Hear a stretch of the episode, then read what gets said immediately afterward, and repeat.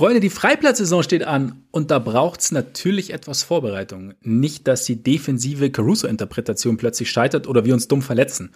Am besten trainieren wir dafür den ganzen Körper und das funktioniert hervorragend mit Skill-Yoga. Weiß ich aus eigener Erfahrung. Ich habe Skill-Yoga vor zwei Jahren für mich entdeckt und bin seither mehrmals die Woche auf der Matte. Einerseits, weil es Spaß macht, andererseits, weil ich eigentlich jederzeit spontan trainieren kann. Vor der Arbeit, nach dem Podcast und dazu kommt das berühmte Körpergefühl. Ich bin beweglicher geworden. Sogar komme ich jetzt mit den Handflächen aus dem Stand relativ problemlos auf den Boden, ohne die Knie abzuwinkeln. Und da fehlt eigentlich nur noch der Dank, weil beides war früher eigentlich ähnlich wahrscheinlich. Eventuell klappt sogar, denn Skill Yoga ist explizit auf SportlerInnen zugeschnitten. Ihr könnt Basketball sogar als Hauptsport angeben, für den ihr trainieren wollt. Dazu gebt ihr an, ob es euch eher um Mobilität geht, ob ihr Kraft aufbauen wollt, Skills lernen wollt. Ihr gebt außerdem euer Yoga-Level an. Und auf diesen Parametern basierend gibt euch dann Skill Yoga euer erstes Workout-Programm mit an die Hand passt dann natürlich ähnlich gut wie ein Outlet-Pass von Lonzo auf Zach Levine. Ihr könnt euch auspowern, ihr könnt aber auch Yoga zum Cooldown nach dem Freiplatz verwenden. Für alles gibt es das passende Workout. Und dazu gibt es den Meditationscoach für die innere Ruhe, dass die Freiwürfe beim nächsten Spiel dann vielleicht sitzen, als stünde Demar höchstpersönlich an der Linie. Und mir hat Skill Yoga genau deshalb äh, einen ziemlich einfachen Einstieg ins Yoga gegeben. Umso mehr freue ich mich jetzt, dass wir jetzt mit Skill Yoga zusammenarbeiten und ihr eine ziemlich coole Gelegenheit habt. Ladet euch die Skill Yoga App runter oder besucht skill-yoga.com, meldet euch an und gebt bei der Abo-Auswahl den Code Korbjäger, Korbjäger mit AE, sehr richtig, ein. Schon bekommt ihr 50, 50 Prozent Rabatt auf das Jahresabo. Ein ganzes Jahr Yoga für 37 Euro. Ähnlich schwer zu schlagen wie die Suns diese Saison. Probiert's aus. Ich kann's wirklich nur empfehlen. Und jetzt viel Spaß mit der neuen Folge.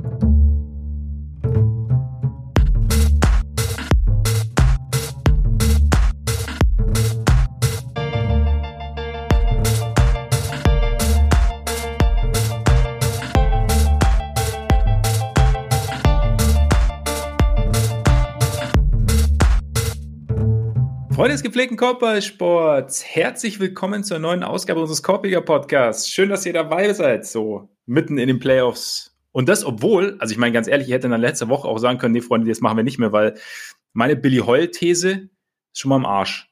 Bulls haben Spiel 1 verloren, aber das ist ja auch der Grund, weshalb die Expertise, dein Großteil der Expertise, sagen wir es mal so, am anderen Ende der Leitung sitzt. Und das ist halt auch wie jedes Jahr, wie jede Woche der während der Playoffs noch ein kleines Stück unausgeschlafenere. Ole Freaks. Mein Name ist Max Marbeiter und Ole, ja, wir reden natürlich heute über die Playoffs, ist ja klar. Aber wir reden natürlich vor allem auch darüber, was uns aufgefallen ist. Und weißt du, was mir auch aufgefallen ist, was mit Basketball nichts zu tun hat? Sag an. Du weißt es nicht, weil ich habe es ja noch nicht gesagt. Und du kannst meine Gedanken nicht lesen, hoffe ich zumindest. Manchmal schon. Manchmal schon. Mhm, ähm, sehr Levine. so ähnlich, so ähnlich. Ja. Auf jeden Fall, ähm, jetzt, wenn man die Spiele wieder, äh, wieder mehr live schaut, springst du natürlich nicht. Die Auszeiten werden nicht rausgeschnitten, die Halbzeit werden nicht rausgeschnitten. Und ich finde es ja schon ganz geil, was du die NBA, ich meine, riesen, riesen Mediending, eine der professionellsten Ligen überhaupt mit Social Media Auftritt, mit allem Möglichen. Ich würde auch sagen, der Style-Faktor und berühmte Swag-Faktor ist sehr hoch in der Liga. Und dann ist Halbzeit, ja? Playoffs. Ja. Und dann siehst du so, wie Jungs und Mädels mit ihren Hunden spielen auf dem Parkett, wie Damen und Herren mittleren Alters irgendwelche Teller balancieren und ich, das ist sicherlich alles, nicht, alles gar nicht so einfach. Ich will es gar nicht, gar ist, nicht. Ist das Red Panda Slander von dir? Nein, so, so ähnlich. Es ist kein Slander, aber ich, ich muss immer wieder schmunzeln, wenn, ich, wenn du so diese, diese Showmaschinerie hast und dann halt irgendwie, äh, dann irgendwie diese Einlagen zur Halbzeit. Macht's aber auch irgendwie sympathisch, finde ich. Ja, ich, also ich finde auch gerade die regionalen Unterschiede. Ich weiß nicht, ob du es gesehen hast, aber in, in Memphis haben auch die Cheerleader eine Tanzroutine zu Hit a Motherfucker von, von 36 Mafia, was ich schon das finde ich schon kernsympathisch, muss ich sagen. Habe ich nicht gesehen, aber auf jeden Fall Shoutout verdient, ja. ja. Hm. Der Song ist verboten in vielen, vielen Clubs, weil die Leute äh, zu sehr ausgerastet sind. Aber in Memphis, da ist man halt stolz auf seine, die, die sagen wir mal, den, den wichtigsten Lokalimport, 36 Mafia. Wichtiger als Elvis, wichtiger als alles andere. Viel wichtiger als Elvis. Wer ist Elvis? Eben. 36 Mafia. Eben. Also von daher, und, ne? Mafia, ja. So, so, support your local Hip-Hop-Group ja. und so.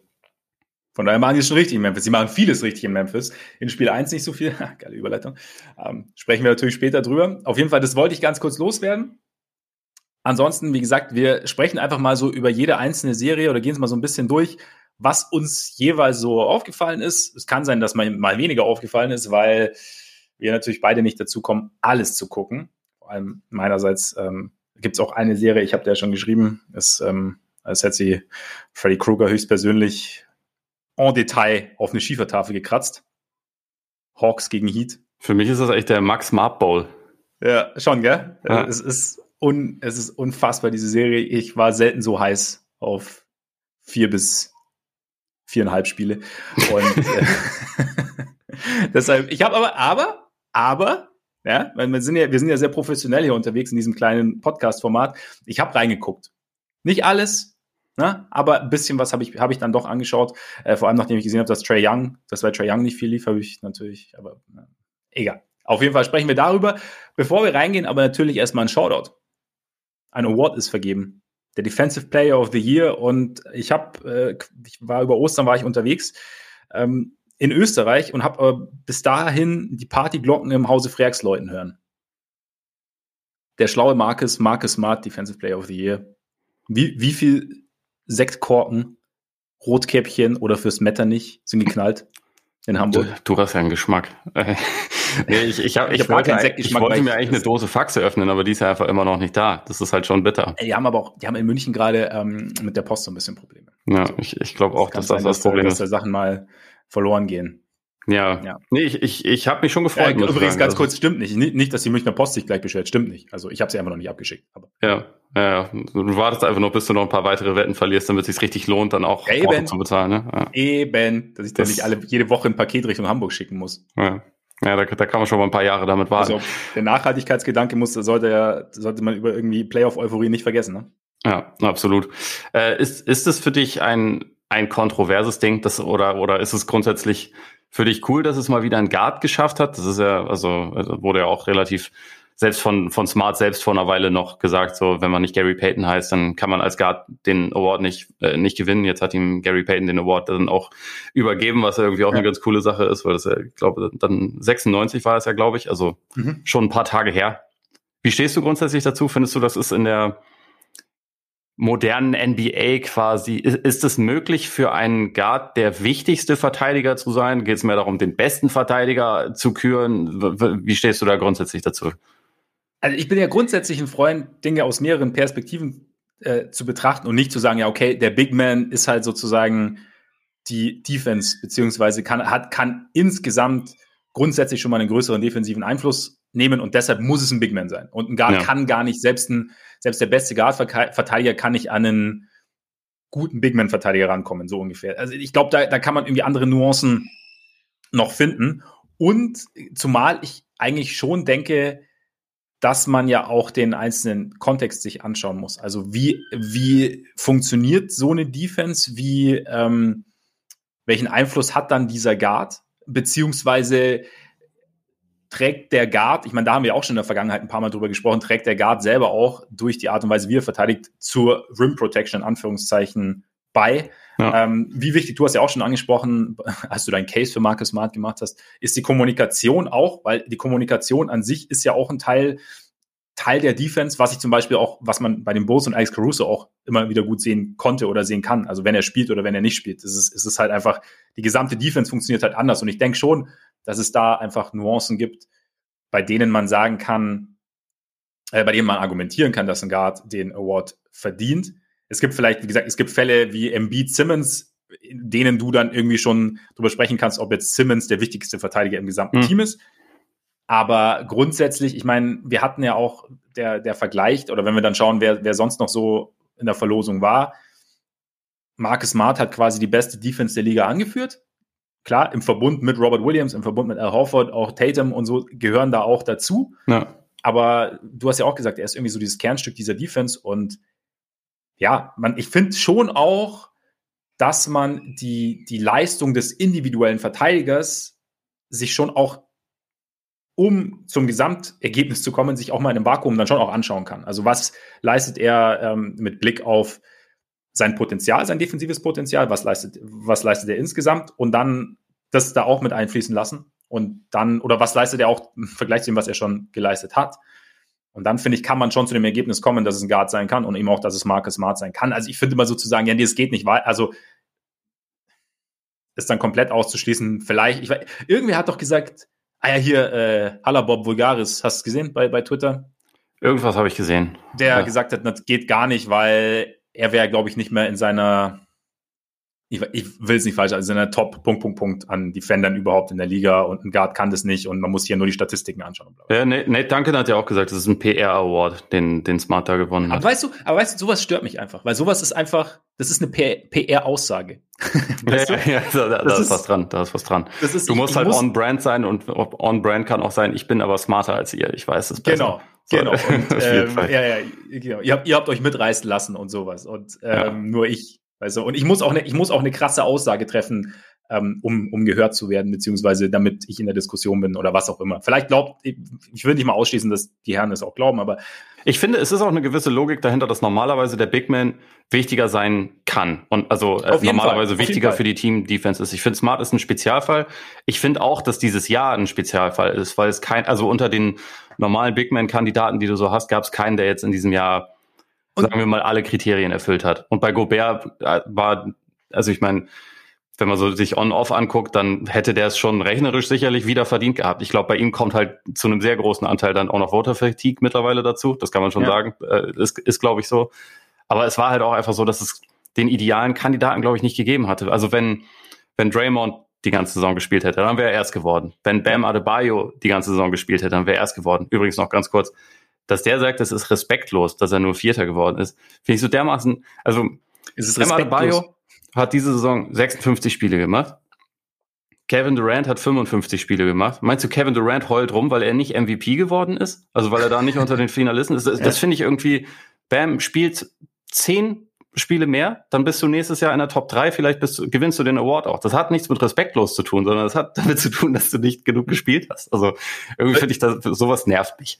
Ich finde auch, ich finde auch solche Aussagen äh, den anderen gegenüber so ein bisschen respektlos, weil was, ja, noch was, noch ganz kurz noch, was Bam nämlich auch noch gesagt hat, dass er, äh, dass er quasi respektlos behandelt wird, weil er nicht in dem, in dem, weil er nicht so viel im Fernsehen zu sehen ist wie die anderen, weil die Heat ja so, die, da ist ja immer dieser Verfolgungswahn, den die Heat halt so ein bisschen haben, der in der in der Culture mit drin ist. Denkt er, Rudi Gobert und die Jazz sind National TV Treasure? äh, was Fall, ist denn ja. das für ein Argument? Ja. Ja. Gobert hat das jetzt Big wie Market. oft gewonnen? Dreimal, viermal? Ich weiß, ich weiß gar nicht genau. Ja. Ähm, der ist ja auch zu sehen. Also, äh, und der ist halt auch nicht im nationalen Fernsehen. Also, was für ein Blödsinn. Naja, egal, sorry. Ja, ich muss, ist, muss nur einmal loswerden. Ich meine, ich, ja, ich mag dich, aber das mag ich nicht. ja, ich meine, das ist, ich meine, wir haben das ja letzte Woche bei Beat auch gesagt. Und ich stehe schon, also ich meine, es kann schon sein, dass, dass sie das in dem Moment empfinden. Ich finde halt, man, wie gesagt, man, man darf durchaus auch die Leistung anderer auch wenn man seine vielleicht im Vergleich irgendwie höher einschätzt, darf man die schon auch würdigen. Und darf, man darf man, also klar, es ist dann nicht die ähm, In-Your-Face-Aussage, man darf schon auch sagen, hey, also ich bin enttäuscht, ich sehe mich, ich sehe mich in den Top 3, aber die anderen Kollegen, ne, also wenn ich mir das so anschaue, muss nicht immer so dieses Ding sein. Und ich verstehe ich meine, Heat für einen, für einen Nummer 1 Seed, ja, wurden sie schon während der Saison wenig ernst genommen. Also man hat schon mal wieder drüber gesprochen, aber es war irgendwie, also über andere wurde, also über die Netz zum Beispiel natürlich wurde mehr berichtet und so. Daher kommt es wahrscheinlich. Interessanteres Team, es tut mir leid. Es gab, ich meine, es gab ja auch dieses, ich weiß nicht was, im Low Post mit, mit Bam, da haben sie auch schon so ein bisschen drüber gesprochen, ähm, dass sie halt einfach wenig, ja, wenig Coverage bekommen haben. Vielleicht mehr als, mehr als gefühlt. Die armen Heat. Ja, die armen Heat. Dass ich jetzt, dass ich jetzt hier die Heat verteidige, ist sowieso schon, ist schon wieder an der Grenze zum Skandal eigentlich. Ja, ist was dran. Aber ja, zurück zum Defensive Player of the Year. Also das, aber deswegen, was du gesagt hast, ähm, zu, zu, den anderen Big Men, also deswegen meine ich auch in Relation zu dem, was sie schon geleistet haben. Und ja, also da ist halt, wobei Gobert, ich finde es auch okay, wenn Gobert jetzt nicht ähm, für sich gesehen so viel besser verteidigt, als jetzt Smart zum Beispiel, als jetzt meinetwegen auch Bam oder, oder Draymond oder wer da auch ist, dann zu sagen, es hat auch mal jemand anders diesen Award verdient. Weißt du, wie ich meine? Also ich auch weiß wenn, schon, was du meinst, ja. Äh, ich finde es halt so schwer zu vergleichen, weil individuell kannst du ja nicht vergleichen, was ein Gruppär macht und was ein Smart macht. Also Nein, weil, weil sie ganz unterschiedliche Rollen haben. Weißt? Ja, wenn, wenn du ihn an seiner eigenen, an seiner eigenen Leistung misst sozusagen und dann, und dann halt den, natürlich, ich meine, es gibt ja, es gibt ja keinen, es, es sind ja alles sozusagen Soft Facts, die wir da irgendwie nehmen. Also klar gibt es irgendwie Metriken, die irgendwie, die angewendet werden, aber gerade, vor allem ich habe eigentlich fast nur Soft Facts, aber es ist ja im Endeffekt gibt's ja halt diese finale Wahrheit ganz selten. Und wie du gesagt hast, dieses Jahr war es halt irgendwie enger beieinander und dann kommt es halt drauf an, was der, der individuelle Voter, die individuelle Voterin dann stärker gewichtet. Und sicherlich man sagt immer narrativ und blöd, aber sicherlich spielt es beim einen oder der anderen eine Rolle. Also, und ob das jetzt jeder gut findet, weiß ich nicht, aber ich, wie gesagt, ich finde es, ich finde es immer schwer zu argumentieren, der hat es gar nicht verdient. Geht gar nicht. Also klar, wenn du jetzt gesagt hättest, irgendwie James Harden Defensive Player of the Year, dann wäre ich auch dabei zu sagen, dass da irgendwas schiefgelaufen ist. Aber ja, das, ja, ja das, der hat wahrscheinlich noch ein bisschen weniger Impact. Minimal. Minimal. Ja. Aber grundsätzlich, also grundsätzlich einfach einen Guard auszuschließen, weil ein Big Man grundsätzlich mehr Impact haben kann, finde ich Quatsch, weil dann brauche ich mir nicht anzuschauen. Also dann muss ich mir, muss ich mir gar keinen keinen einzigen Guard-Verteidiger. Ja, dann wäre halt das Argument, dass du halt sagst, wir brauchen auch noch den besten, also ja. Defen Defensive Flügelspieler des Jahres sozusagen. Ja. Kannst ja überlegen, aber also glaube ich nicht, dass es passieren wird. Aber finde ich, finde ich ganz interessant, ob das jetzt dann über die nächsten Jahre quasi zu einem Umdenken führt. Also auch wie, wie man diesen Award sieht, ob man eher sagt, okay, ich will den individuell besten Verteidiger wählen, ich will nicht zwingend den Defensive MVP wählen, weil das wird ja, mhm. Gobert ist der Defensive MVP. Ich glaube, das kann man meistens schon wahrscheinlich so sagen. Und, und Draymond ist es auch oft. Und also ähm, ob man, ob man da, ob das dann zu einem Umdenken führt oder ob man ab jetzt dann einfach wieder sagt, nö, jetzt sind wieder die Bigs dran, wir haben einmal einen, den Guard irgendwie gehabt. Das haben wir unser Soll ja. erfüllt. Jetzt gucken wir halt irgendwie wieder in die andere Richtung. Aber mal gucken. Wird sich über die nächsten Jahre zeigen. Lass mal über die Playoffs reden. Lass wir die Playoffs reden. Ganz kurz aber noch, bevor wir starten, natürlich Patreon, oder? Sollten wir schon machen. Gibt's auch. Gibt's auch. Weil auch das hat mit den Playoffs zu tun. Ab nächster Woche, vielleicht sogar ab dieser Woche. Patreon.com slash Korpiger Podcast und Korpiger mit. Ah, eh. So sieht das aus. Da könnt ihr uns mit monatlichen Beiträgen unterstützen, wenn ihr das wollt. Vielen, vielen Dank an alle, die das schon tun. Und dafür gibt's extra Content. Jetzt in letzter Zeit, ich, äh, ich habe äh, am Wochenende war ich wie gesagt, campen und da war das äh, letzte Woche schon über Ostern. Deswegen hat es letzte Woche mit der Extra-Folge, ähm, doch, wir hatten eine Extra-Folge letztes Jahr, äh, letzte Woche. Letzte Woche, ja. Ja, stimmt gar nicht, am Montag, genau. Also Die hat jetzt nicht mehr ganz so viel Relevanz, aber man muss sagen, drei von, drei von vier Playoff-Teams richtig getippt. Also, so sieht's aus. Shoutout also, Pelicans. So, solche, solche Quoten dann nur dem aus der Midrange, wenn es nicht gegen die Bugs geht. Aber, aber genau, also von daher extra Content gibt's und natürlich während der Playoffs, wenn wir uns da auch regelmäßig melden mit Wasserstandsmeldungen rund um das, was passiert ist, wo was zu weit weg ist vor der normalen Mittwochsfolge. Und auch sonst schauen wir uns mal einzelne Spieler an. Kate Cunningham war schon dabei. Wen hatten wir noch? Jonathan Kuminga. Jonathan Kuminga. Und es kommt auch noch Tyrese Halliburton. Versprochen. Wenn's, wenn's reinpasst. Gell? Vielleicht, müssen, vielleicht müssen wir jetzt vorher noch Tyrese Maxi einschieben. Aber ja, der ist nämlich, äh, das ist, aber das ist ein gutes Stichwort, weil jetzt hätte ich dich gefragt, womit wir anfangen. Ja. Aber wenn du schon Tyrese Maxi sagst, dann sollten wir vielleicht mit der Raptors Sixers Serie anfangen, die, ja, sagen wir mal, bis jetzt etwas deutlicher aussieht, als es einige vermutet hatten. Und dann, da, da stellt sich mir dann, oder hat sich mir dann so schon eigentlich am Anfang von Spiel 1 so ein bisschen, aber auch so im, im Lauf jetzt der, der Spiele. Ich meine, klar, man muss sagen, Scotty Barnes Spiel 2 raus gewesen wegen Knöchelverletzung. Mal schauen, ob und wann er wiederkommt. Ja. Gary Trent ist krank, also non-Covid, aber halt ist nicht fit, hat man auch, finde ich, äh, gesehen. Seit Young hat sich noch am Daumen verletzt. Also die Raptors, die ja tendenziell eh schon nicht mit der tiefsten Rotation gespielt haben, spielen jetzt mit einer noch weniger tiefen Rotation, was die ganze Sache nicht wirklich vereinfacht. Aber ich meine, es gibt so ein paar Faktoren. Es ist, ich meine, die Serie hat sich sowieso interessant entwickelt, aber dann frage ich mich, weil es war ja schon so, Raptors war so ein bisschen der ein gern genommener Upset-Tipp. Also sie haben, es, es trennete in die richtige Richtung bei den Raptors. Bei den Sixers war immer noch so das Ding so, hm, wie funktioniert das? Die sind nicht wirklich tief. Ähm, Harden, wie gut ist er? Stichwort Burst und so. Und dann habe ich mich gefragt, zerdenken wir es nicht manchmal einfach so ein bisschen zu sehr? Ja. Weil im Endeffekt ja, Joel Embiid hat sich in der Vergangenheit gegen die Raptors schwer getan. Joel Embiid von heute ist aber auch nochmal ein anderer Spieler als Joel Embiid von vor zwei Jahren. Und die Raptors haben wir auch in der Preview gesagt, denen fehlt halt schon auch ein guter Verteidiger. Und er Sie ist haben halt, halt keinen Marker Soll mehr. Das war ja, ja jemand, mit dem er sich genau. schwer, schwer getan hat. Ne? Genau, genau. Und jetzt ist es halt, ist halt Embiid einfach das ultimative Mismatch eigentlich für die Raptors. Und dazu, ja, haben wir dann vielleicht auch das, weil, weil die Raptors halt auch schon sind, war ja auch, ist ja auch ein bisschen lässiger Tipp so, ne? So dieses, dieses, ja, nicht so richtig zu packen. Dieses Team ist so ein bisschen anders ist. Dieses Team, das äh, irgendwie nicht den richtigen Superstar hat, das irgendwie eine eigene Philosophie verfolgt, ist schon ein bisschen interessant. Und dann sehen wir es vielleicht ein bisschen, alles, was da, was positiv ist, ein bisschen positiver, alles, was negativ ist, ein bisschen weniger negativ. Umgekehrt hast du die Sixers, die irgendwie, ja, Superstar-Hunting betrieben haben, jetzt mit James Harden, den vielleicht unbeliebtesten Superstar haben, der vielleicht gar kein Superstar mehr ist. Und ähm, vielleicht sehen wir sie da ein bisschen zu, das Negative zu negativ und das Positive zu wenig positiv. Kann das, kann das irgendwie sein, so eine, eine Bewertung von der Serie vorab?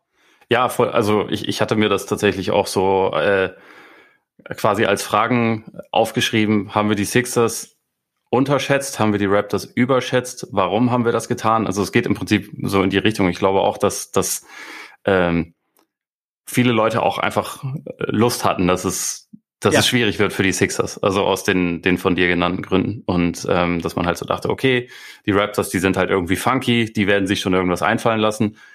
Ich würde auch mal sagen, wenn sie jetzt in Bestbesetzung wären, dann würde ich auch davon ausgehen, dass sie in Spiel 3, in Spiel 4 vielleicht noch irgendwie ein, zwei Sachen auspacken. Also ich glaube jetzt nicht, dass die Serie zwingend schon, also in vier durch ist, wobei das natürlich schon sehr, sehr, sehr, sehr bitter ist, wenn sie Barnes verlieren, der in Spiel 1 wahrscheinlich der Beste war bei ihnen. Ja. Und ähm, du hast es angesprochen, die Rotation ist sowieso schon extrem knapp und wenn man dann halt sogar mehrere Leute nicht, nicht vollständig zur Verfügung hat, dann ist es halt einfach, äh, dann läuft halt irgendwie alles ziemlich negativ, aber ja, grundsätzlich muss man natürlich auch einfach sagen, dass die, dass die Sixers schon eigentlich auch von Anfang an offensichtlich mehr Talent hatten. Das heißt nicht immer, dass du gewinnst, wenn du mehr Talent hast, aber es ist meistens schon eine ganz gute Ausgangslage. Und das wurde, glaube ich, so ein bisschen unterschätzt. Also bei mir war das ja auch so, ich habe, um nochmal kurz äh, auf meinen schlauen Zettel zu gucken, ich habe ja äh, Sixers in sieben gesagt und habe die Tage davor, dann, also beziehungsweise nach dem Podcast, bevor die Serie losging, dann auch noch immer so ein bisschen überlegt, ah, will ich das nicht doch noch korrigieren? Das setzt sich nicht ein, doch noch ein Taler auf die Raptors so und äh, hab's dann nicht getan. Finde ich gut. Sehr gut. Aber ja. dass es so deutlich sein würde, ja, hätte ich auch nicht erwartet. Ähm, lass uns vielleicht, also wie findest du denn Harden? Weil, also mein, mein größtes Fragezeichen war eigentlich ja schon Harden. Wie, wie findest du ihn bisher in, in, in den Spielen? also ich meine, sein Wurf fällt ja nicht so richtig. Ja. Und der Burst, also er kommt auch nicht so richtig Richtung Ring und ähm, ja, gibt den Ball auch öfter mal ab. Und ich habe mir, ich hab mir aufgeschrieben, ähm, wird Harden jetzt sozusagen mehr zum Professor als zum MJ? Also ist er jetzt wirklich mehr gerade in dieser Phase. Keine Ahnung, ob er noch mal zu, also ob sich das noch mal dreht oder ob er auch Möglichkeiten hat. Ich meine, es gibt auch wieder Szenen, in denen er dann irgendwie dann, dann doch zum Ring kommt. Also und, und mhm. halt doch doch halbwegs explosiv wirkt. Aber ist er genau da, also ist er jetzt mehr das, was den Sixers in der Vergangenheit schon extrem gefehlt hat, nämlich halt einer, der einfach, der, der die Offense anleitet und weniger abschließt. Da gibt es dann so ein paar Sachen, wo, wo ich mir dann denke, da, da ist auch noch Steigerungspotenzial. Also ich würde würde jetzt nicht sagen, dass es insgesamt so ist, aber zum Beispiel, wenn ich jetzt eine Offense am Laufen lassen will, wenn er dann halt seine klassischen ähm, durch die Beine Dribblings irgendwie auspackt, drei, vier Mal hin und her und dann den Pass spielt oder dann erst in die Aktion kommt, natürlich könnte man schnell machen. Aber ich finde so als, als Creator ähm, und als Facilitator finde ich ihn eigentlich relativ gut. Ich habe jetzt bei, bei Seglow noch gehört, dass natürlich ein Ansatz wäre für die, für die Raptors, die, den sie auch schon teilweise probieren beim Pick and Roll, dass sie Harden mehr zum Scorer machen wieder, weil was, ja. wenn man in die Jahr, wenn man Jahre zurückdenkt, fast schon paradox klingt, dass man Harden mehr zum Scoring irgendwie provozieren möchte. Aber ich habe so das Gefühl, gerade in Verbindung mit äh, Maxis Spiel in den ersten beiden Spielen, ähm, dass das eigentlich ganz gut passt, sozusagen. Also man hat ja auch, also es, es gab ja auch so das Ding, dass halt eigentlich Maxi so neben Harden und Embiid eigentlich eine ziemlich gute Rolle einnehmen kann. Und in diesem Kontext irgendwie finde ich Harden als Facilitator schon spannend, zumal ja noch äh, Tobias Harris, über, der, über den ja eigentlich immer eher nur so als Randnotiz mit ähm, eher so negativem Haken gesprochen wird, von wegen, oh ja, pff, ne, schauen wir mal, dass der Tobias irgendwie auch äh, nicht alles verkackt. Aber der spielt ja bis jetzt echt eine ziemlich gute Serie. Und halt vor allem spielt er halt nachdrücklich, was finde ich auch teilweise schon, schon an der Art und Weise liegt, wie, wie die Offense, wie die Sixers allgemein offensiv spielen, wie Harden die Offense, Offense anleitet. Sie kommen irgendwie in die Zone, was ja auch so ein Ding war, dass die ähm, Raptors die Zone zumachen wollten und kriegen dann eben die Schützen in der Ecke irgendwie gut angespielt. Und da steht Harris oft und macht dann schnell was. Also er zögert ja. nicht, entweder drückt er schnell ab oder geht direkt Richtung Ring, also nach einem, nach einem Pumpfake oder so. Aber so, und, und ich habe so das Gefühl, dass Harden eigentlich der Offense gar nicht so schlecht tut. Die Frage, inwieweit ja, das, da irgendwie das, das ist sehr vorsichtig formuliert. Also ähm, ich, ich meine, er ist ja, das haben wir auch, im, also selbst wenn wir kritisch waren, haben wir immer gesagt, so sein sein Passing ist ist halt einfach sehr gut und auch also die die offensiven Zahlen, seit er da sind, die sind ja für das Team überragend. Also nicht zwingend für ihn individuell, aber also er, er tut ihn auf jeden Fall gut. Aber also was ich halt irgendwie in den ersten beiden Spielen echt interessant fand, war, dass ähm, bei den Raptors irgendwie dieses defensive Adjustment halt noch nicht so komplett stattgefunden hat, weil momentan er will lieber passen. Ja. Und sie, sie, sie spielen ihm aber in die Karten, weil sie halt trotzdem häufig das Double Team schicken. Also das wäre ja eigentlich, würde man dann ja denken, okay, dann, dann lasst ihn von einem verteidigen, dann muss er halt irgendwie sein Ding machen und damit leben wir jetzt momentan. Aber momentan ist, also es ist ja stattdessen jetzt eher so gewesen, Embiid zieht sowieso immer mindestens zwei. Harden zieht jetzt aber auch ständig zwei. Dadurch ergeben sich dann halt die Lücken, wo jemand wie Maxi, der einer der wahrscheinlich vier, fünf schnellsten Spieler der Liga ist, sofort reingeht, der das ja auch überragend macht. Also Maxi ist ja, ja also sensationell die ersten beiden Spiele gewesen. Aber auch Harris, also wenn halt immer die Defense schon in Rotation ist und du dann einfach nur den Ball irgendwie in der Ecke bekommst oder wo auch immer und es ist, also das war dann der, der dritte Pass oder so. Und die Defense hatte einfach noch gar keine Zeit, wieder wiederzukommen, weil halt so viel Aufmerksamkeit auf Harden und der Beat war.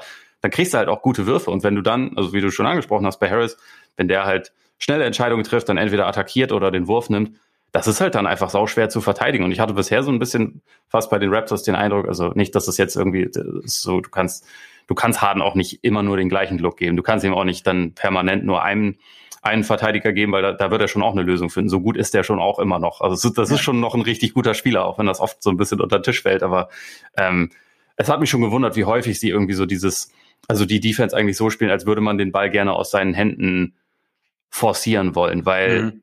momentan kann er damit ganz gut leben. Und gerade wenn die, wenn die anderen Sixers so äh, offensiv in so einem Rhythmus sind, dann, dann spielt ihnen das ja eigentlich fast eher so ein bisschen in die Karten, wenn, wenn Harden halt verteidigt wird wie jemand, der jederzeit 35 Punkte auflegen kann. Weil ich weiß gar nicht, ob er das momentan kann. Aber solange er so verteidigt wird, ist es sehr schon. gut für die Sixers. Ne? Also das, das äh, gerade wenn die anderen Optionen halt heiß sind.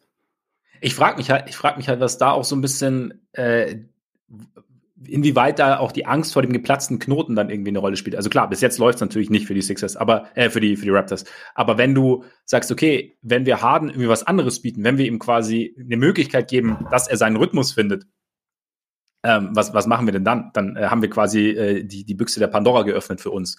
Also da, ich, ich weiß es nicht. Ähm, aber was ich halt, was ich mir so denke, wenn ich ihn mir so anschaue, und weshalb er vielleicht auch lieber passen will, wenn er selber sieht, dass er vielleicht diesen ersten Schritt nicht immer so hat, wie er es gewohnt ist, dadurch, dass er dann halt sehr auf diesen, diesen schwierigen Stepback-Dreier nimmt und wenn je mehr das zur primären Option wird, desto größer ist ja eigentlich auch die Varianz in seiner Offense. Weil er ja halt, weil, weil der Wurf an sich halt einfach schwierig ist. Und das heißt, wenn du kann, es kann sein, du, du findest deinen Rhythmus und dann kommst du in die viel zitierte Zone und dann läuft das Ding. Aber es ist halt, wenn du, wenn dein Gegenspiel sich auch so ein bisschen drauf einstellen kann, dann, ja, dann bist du, ja, wie gesagt, steigt halt, vergrößert sich die Varianz. Einfach per Wurfprofil. Und dadurch ist es vielleicht für ihn einfach interessanter zu passen momentan. Und wie du sagst, also es funktioniert gut, die Raptors machen es vielleicht auch nicht so schwer. Ich meine, ich finde es schon interessant, weil wir ja am Anfang so gesagt haben, ja, okay, defensiv, die Defense der Raptors dürfte mit ihren langen Armen, mit ihrer Cleverness, mit ihrer, mit der Art und Weise, wie sie rotieren, dürfte, dürften den Sixers Probleme bereiten. Stand jetzt, ich weiß Tun nicht, sie das also, nicht. Tun sie es nicht. Sie erzwingen kaum Turnover. Äh, ja. kommen deshalb. Das ist ein ganz wichtiger Faktor, der auch ihrer Offense schadet. So. Der auch der Offense Sixers schadet. machen das auch gut. Genau. Die Offense dann zwar im Halbfeld sieht dann irgendwie besser aus, als wir es vielleicht gedacht hatten. Jetzt war aber natürlich der Punkt, dass in Spiel 2 dann irgendwann auch im Beat gegen Siakam verteidigt hat, was gut funktioniert. Und was den Raptors theoretisch auch wieder Möglichkeiten eröffnet. Die Frage ist halt, wie groß die Möglichkeiten wirklich sind. Also klar ist dann Beat nicht mehr so als diesen, als dieses von mir immer gern genommene freie Radikal, als den Roamer. Trotzdem, ja, wenn du dann halt Siakam in Pick and Roll involvierst, ist Embiid ja auch im Play. das heißt, ähm, du nimmst ihn, du nimmst ihn wahrscheinlich, wenn er dein, einen deiner zentraleren Offensivspieler verteidigt, nimmst du ihn nicht komplett raus. Vielleicht, und, und dann kommt vielleicht auch eher zum Tragen, dass die Raptors halt aus dem Backcourt nicht die, die Dynamik haben. Also wenn Vliet kam in Spiel 2 relativ heiß raus, aber gerade jetzt auch ohne Scotty Barnes fehlt, fehlt da, glaube ich, nochmal ein zusätzlicher ja, Schuss Penetration sozusagen. Ja, Barnes war über die letzten Wochen ja mit der wichtigste Creator, den sie hatten. Also sowohl als, ja. als Passer als auch teilweise dann halt so als bisschen Mismatch-Hunter, weil gegnerische Teams oft auch nicht genau wussten, wie man ihn verteidigen kann. Aber wenn, wenn so jemand dann rausfällt, dann, dann ist es ja für die Sixers auch noch wesentlich leichter, die Entscheidung zu treffen, okay, Embiid, dann kümmere du dich mal ums Siakam, weil was machen ja. sie dann überhaupt im Halbfeld? Ja. Das ist, ist halt echt schwierig. Da sind die Raptors halt enorm limitiert. Zumal halt eben Trent auch nicht äh, im Vollbesitz seiner Kräfte ist. Das kommt ja. dann auch noch dazu. Also es ist, es, es, spielen schon auch irgendwie Sachen mit rein, sozusagen, die es, die es den Raptors irgendwie erschweren, die sie jetzt nur bedingt im Griff haben. Grundsätzlich ja, aber wie gesagt, mein Embiid hat halt auch einfach Bock, kann man vielleicht auch mal so sagen. Also ich meine, er attackiert, er kommt zum Ring, er zieht Freiwürfe, er, er zwingt die Freiwürfe. Also es geht jetzt nicht nur darum, dass er die Arme geschickt ausfährt oder irgendwas oder äh, den Kopf nach hinten schmeißt, sondern also er das halt das zwar auch, aber ah, ja klar, das gehört dazu. nicht nur. aber genau und, und deshalb ja, also ich würde auch nicht sagen, dass die ich würde A nicht sagen, die Serie ist rum, weil ähm, wie wir alle wissen, die Serie beginnt ja erst, wenn ein Auswärtsteam gewinnt und wenn es halt wenn nie ein Auswärtsteam gewinnt, hat die Serie nicht stattgefunden. Die alte Charles Barkley Schule, ja. Genau, aber Stand jetzt also gerade dadurch, dass halt auch Maxi so extrem gut in der Serie ist und eben noch Harris dazu, aber ja, für Maxi ist ja irgendwie so eine Breakout-Serie so ein bisschen, oder? Also gut, Spiel 1 war natürlich brutal, aber auch Spiel 2 hat. Also die, also er nutzt halt sein Skillset, Skillset schon extrem gut aus, oder? Ja, geiler Spieler. Also ich finde ähm, sowohl so als als eigentlich ja dritte Option, die aber momentan häufig eher die zweite Scoring-Option ist, ist es halt irgendwie perfekt für ihn, weil, wie gesagt, es sind meistens schon äh, etwas vereinfacht gesagt, zwei sind bei MB, zwei sind bei Harden, dann ist nur noch ja. einer übrig für den Rest und dann hilft dir schon, wenn du halt schneller bist als alle anderen, die da irgendwie rumlaufen. Also da, das macht er gut, aber ich, ich finde bei Maxi halt auch echt spannend, dass mittlerweile er, also es ist ja häufig nicht das Harden Embiid Staggering, was man, was man so erwartet mhm. hatte, sondern es gibt halt dann häufig auch Lineups, wo, wo Maxi der einzige, einzige echte Creator ist und das kriegt er aber irgendwie auch hin. Also äh, vor allem, wie er seinen Wurf verbessert hat von Jahr eins ja. zu Jahr zwei ist unfassbar. Also was er auch dann mittlerweile teilweise für, für Pull-up und Stepback-Jumper trifft und so. A la Bonheur, sagen wir mal so. schön, schön. Und also ich meine, das, das finde ich aber auch eher eine der, der großen ja, Erkenntnisse ist eigentlich fast zu viel gesagt, aber eine, eine der großen Stories irgendwie der letzten Tage, das ist jetzt halt echt mehrere junge Spieler gibt, die komplett eskalieren gerade. Also Jordan ja. Poole ja auch, äh, Anthony Edwards, weil gut, Spiel 2 war jetzt nicht, nicht so gut, aber hat ja in, in Spiel 1 und auch im, im Play-In gegen die Clippers schon, schon richtig heftig aufgedreht. Also ja. äh, es kommt gerade irgendwie ganz gut was nach. Das macht es halt auch irgendwie dann wieder, wieder sehr interessant. Auf jeden Fall. Auf jeden Fall. Wie gesagt, Maxi macht mir halt auch Spaß, weil, weil er halt auch so einen Spaß ausstrahlt am Spiel. Also wie, ja. wie Edwards eigentlich auch. Also es ist halt irgendwie so jetzt nicht, nee, nicht der grumpy young man, sondern er hat halt irgendwie Bock und äh, läuft grinsend übers Feld. Und wie du sagst, also der Wurf ist halt schon so ein Ding. Und ähm, dadurch ist halt auch, denke ich mir, da, da, du hast jetzt angesprochen mit dem Staggering, also dass Embiid und, und Harden teilweise auch mal gleichzeitig sitzen, weil Maxi die Offense trägt. Und dann kommt halt auch wieder so ein bisschen zum weniger zu tragen, zum Tragen, dass sie Drummond abgegeben haben, also dass sie eben diese Tiefe hinter Embiid quasi geopfert haben, um Harden zu bekommen, weil eben dann jemand, weil die Offense halt auf eine andere Art und Weise getragen wird, beziehungsweise das Team halt, also das kann sich, das kann sich in anderen Serien oder das kann sich auch innerhalb dieser Serie nochmal anders auswirken. Also jetzt ja nicht, wir, wir sind ja jetzt nicht in, im finalen Kapitel angekommen und eigentlich der, der Schluss ist schon erzählt, sondern es kann, es, da, ich glaube schon, dass es noch irgendwie, dass sich da noch was drehen kann, beziehungsweise dass, dass es auch nochmal zum Problem werden kann. Aber gleichzeitig, Doc Rivers hat dir zugehört, DeAndre Jordan, not ja. so much. Paul Reed, it is. Doc, Doc Rivers hat für uns alle den, den, den klassischen Roper-Dope durchgeführt. Hat uns alle verarscht und jetzt auf einmal haut er die Dinger raus. Ja. Die Coach alle von ihm gefordert schlecht, haben. Deswegen ist er einer der 15 besten Coaches aller Zeiten. Aller Zeiten. Als solcher gewählt worden. Aller Zeiten. Vielleicht, vielleicht ist auch Doc Rivers der Billy Hoyle der Coach unter den Coaches. Ja, ich, glaube ich glaube auch. Ja, weil, ne? Hauptsache, sie gehen in der Serie nicht mit 3-1 in Führung, weil dann ist alles möglich. Dann ist alles möglich. Also lieber, lieber, ja, jetzt direkt. Lieber sweepen. Lieber oder, je, oder jetzt.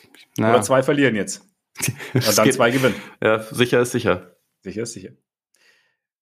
Gibt's denn, siehst du denn Ansätze für die Raptors jetzt noch? Nehmen wir mal an, Gary Trent ist für Spiel 3 wieder fit.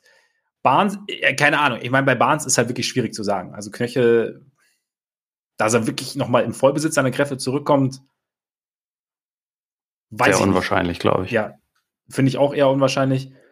Trotzdem siehst du so dieser, wie gesagt, dieser Ansatz Harden, weniger doppeln, mehr zum Scorer machen. Aber das kann halt auch total nach hinten losgehen. Also ich meine, keine Ahnung. Das ja, ja, klar, aber du musst halt was ausprobieren, weil ich meine, die, ja. die, die Sixers haben jetzt über die ersten beiden Spiele irgendwie ein Offensivrating von 136 oder so. Das ist, äh, ja. Ich meine, das, das ist ja das Krasse irgendwie, dass die Raptors selbst bei 116 oder so sind, was ja total gut ist, aber halt den Arsch versohlt bekommen haben, weil, weil sie halt die Sixers gesagt, überhaupt nicht stoppen wie können. Wie wir es erwartet hatten alle. Ne?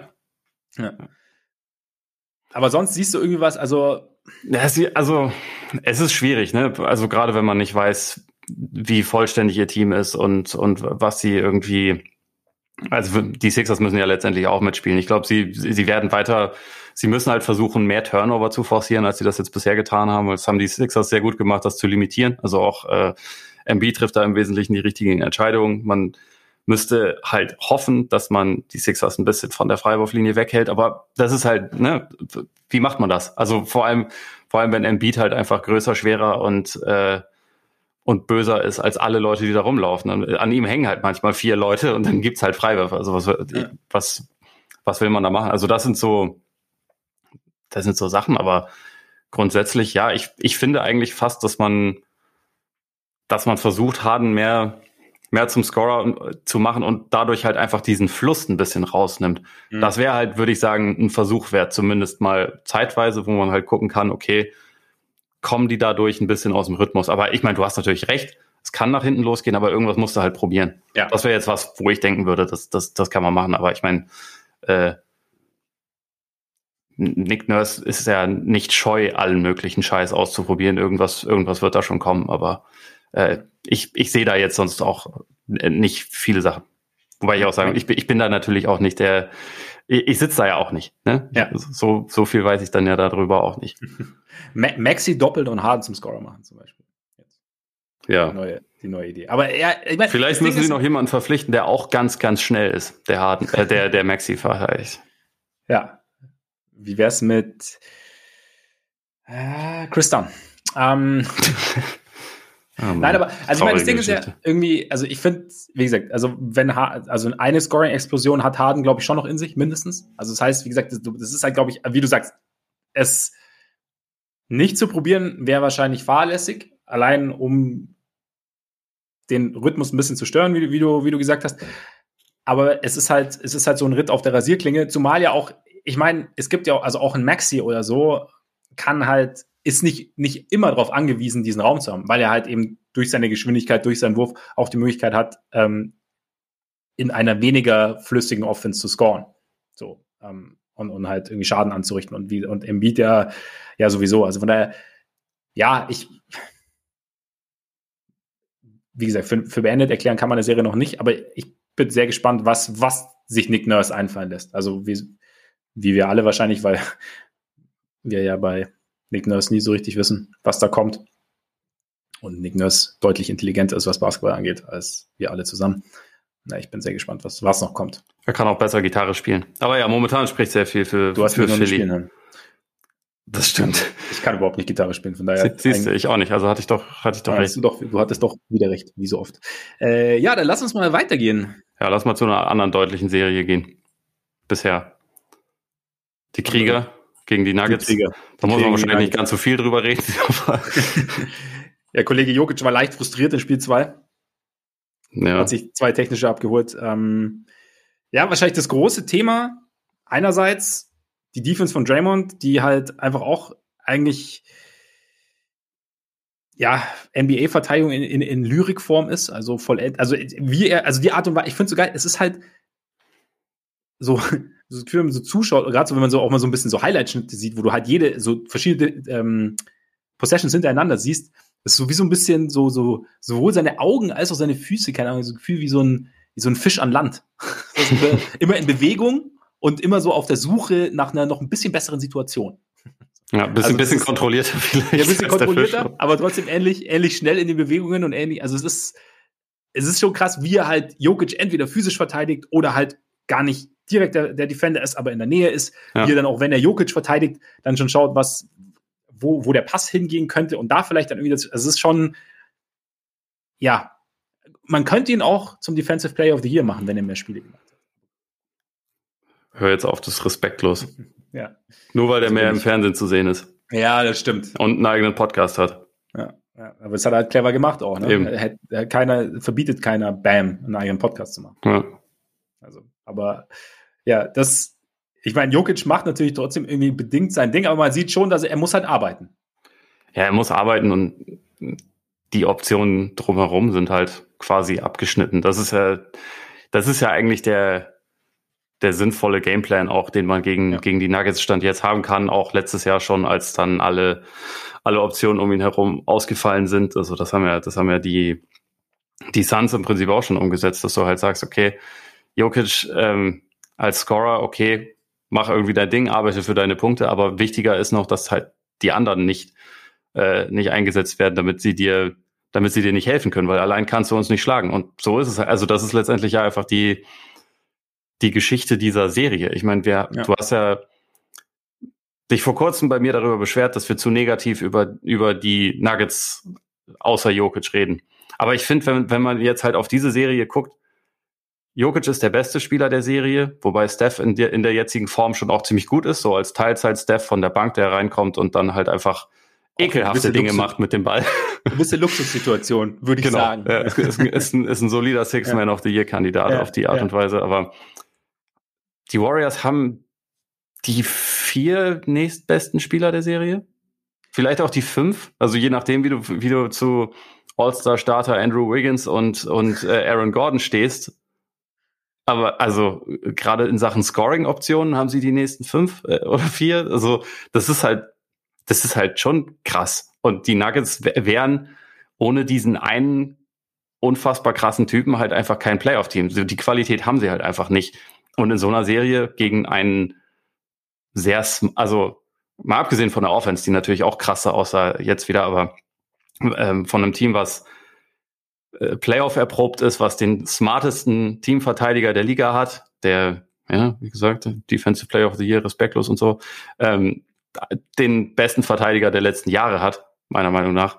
Ähm, das ist halt schwierig. Also da kannst du halt nicht so viel machen. Und ich glaube deswegen, gerade wenn du dir halt auch so diese diese Diskrepanz im Backcourt allein schon nur anguckst, die, die in der Serie vorhanden ist, dann da muss man auch sagen, die Warriors hatten ja eine sehr, sehr schwere zweite Saisonhälfte, immer wieder mit den Ausfällen. Diese Serie ist perfekt, um sich warm zu spielen. Die ist perfekt, um sich in Rhythmus zu spielen, damit sich das neue PTSD-Lineup oder, oder äh, DEFCON 5 oder was auch immer sich aneinander gewöhnen kann, weil die haben ja während der Regular Season überhaupt nicht zusammen gespielt. Ja sie können sich jetzt gerade ein bisschen warm laufen und ich bin sehr gespannt, wie es dann gegen einen richtigen Gegner aussieht, aber die Nuggets haben nicht die Mittel gegen ein funktionierendes Warriors-Team. Das ist einfach äh, ein, ein unfairer Kampf, wenn man ehrlich ist. Ich meine, das haben wir, also wir haben es ja auch so ein bisschen gesagt, so, also in der Preview, dass es im, im, Prinzip am meisten Sinn ergibt oder dass die Warriors einfach so viel mehr Optionen haben und dass es am meisten Sinn ergibt, zu sagen, okay, Jokic, do your thing und dann schauen wir mal, ob Bones Highland oder Morris oder Austin Rivers uns schlagen können. Ich meine, du hast natürlich recht. Es ging mir damals, also ja, brauchen wir jetzt eigentlich gar nicht mehr so reinkommen. Also es ist einfach für die, für eine Serie ist da natürlich, also gerade gegen, gegen ein Team, gegen ein Team, das, wie du sagst, so smart ist wie Warriors, das B so viele Offensivwaffen hat, ist da einfach, ist es ein ungleicher Kampf. So also ganz klar. Und da hat Jokic auch einfach, ja, ist es schon so ein bisschen allein auf weiter Flur, einfach weil es halt Möglichkeiten gibt, den Rest glaube ich, oder weil die Warriors halt Möglichkeiten haben, den Rest so einzuschränken, dass er da, dass er sehr viel alleine machen muss oder beziehungsweise dass sehr, sehr viel an ihm hängt, sagen wir es mal so. Alleine macht niemand irgendwas im Basketball, aber dass sehr, sehr viel an ihm hängt. Und gleichzeitig dann halt am anderen Ende, dass er. Außer Rudi Gobert verteidigen bei den Jazz, sorry. Ja, das stimmt, das stimmt. also doch Defensive Player of the Year. Ja. Übrigens, apropos, ich meine, Draymond Green hat es immerhin über, übers Herz gebracht, zu sagen, hey, Marcus Smart, Shoutout, verdient und so. Michael Bridges auch, der ist Zweiter ja, geworden und hat, hat Smart gratuliert. Also es geht auch ja. so. Es geht auch so. Es, also, geht, ist auch in Ordnung. Aber gut. Respektlos. Ähm, ja, ich meine, das, das Line hast du halt schon angesprochen. Wenn Jordan Poole seinen Rhythmus so hat, wie er ihn hat, ist es halt auch wirklich fies. Also, weil dann, es wird ja oft auch gesagt, dass Jordan Poole so ein bisschen, weil sich Steph Curry ganz genau angeschaut hat und so ein bisschen macht oder ein bisschen spiegelt, was Steph Curry gerne tut und damit eben auch sehr, sehr viel in Bewegung ist. Jetzt hast du im Prinzip drei, die permanent in Bewegung sind und hast dann eben dazu Sharpshooter Andrew Wiggins und ähm, Passing God Draymond Green. Aber also Und Pool hat, also ich finde, zwischen Pool und Clay ist auch noch ein großer Unterschied, dass Pool halt auch dieses Playmaking einfach drin hat. Ja, ja, genau. Also ja. der kann halt super kreieren auch für andere. Das, das, ja. Äh, ja. Und ja. halt auch mal einfach, also halt sich auch ein bisschen, weil ich meine, Clay, ja, er hat es jetzt nach seinem Comeback mehr versucht, aber Clay war jetzt nie derjenige, der jetzt irgendwie für sich den großen Wurf kreiert hat. Clay war derjenige, der, zumindest mit Ball in der Hand, er hat ihn halt sich durch smarte Cuts und ja. smarte Bewegungen irgendwie kreiert. Aber Pool ist halt noch ein Ballhändler sozusagen, klar, er ist jetzt nicht Kevin Durant, aber es ist halt nochmal ein es ist halt, es, es, stellt halt eine Defense schon vor sehr, sehr, sehr viele Fragezeichen. Ja. Und da freue ich mich halt auch dann schon dann, je länger die Playoffs dauern. Also ich gehe auch davon aus, dass die Warriors da relativ gut durchgehen. Wahrscheinlich verlieren sie jetzt Spiel 3, aber ähm, dass sie relativ gut durchgehen. Kann sein. Ich bin schon sehr. Hm?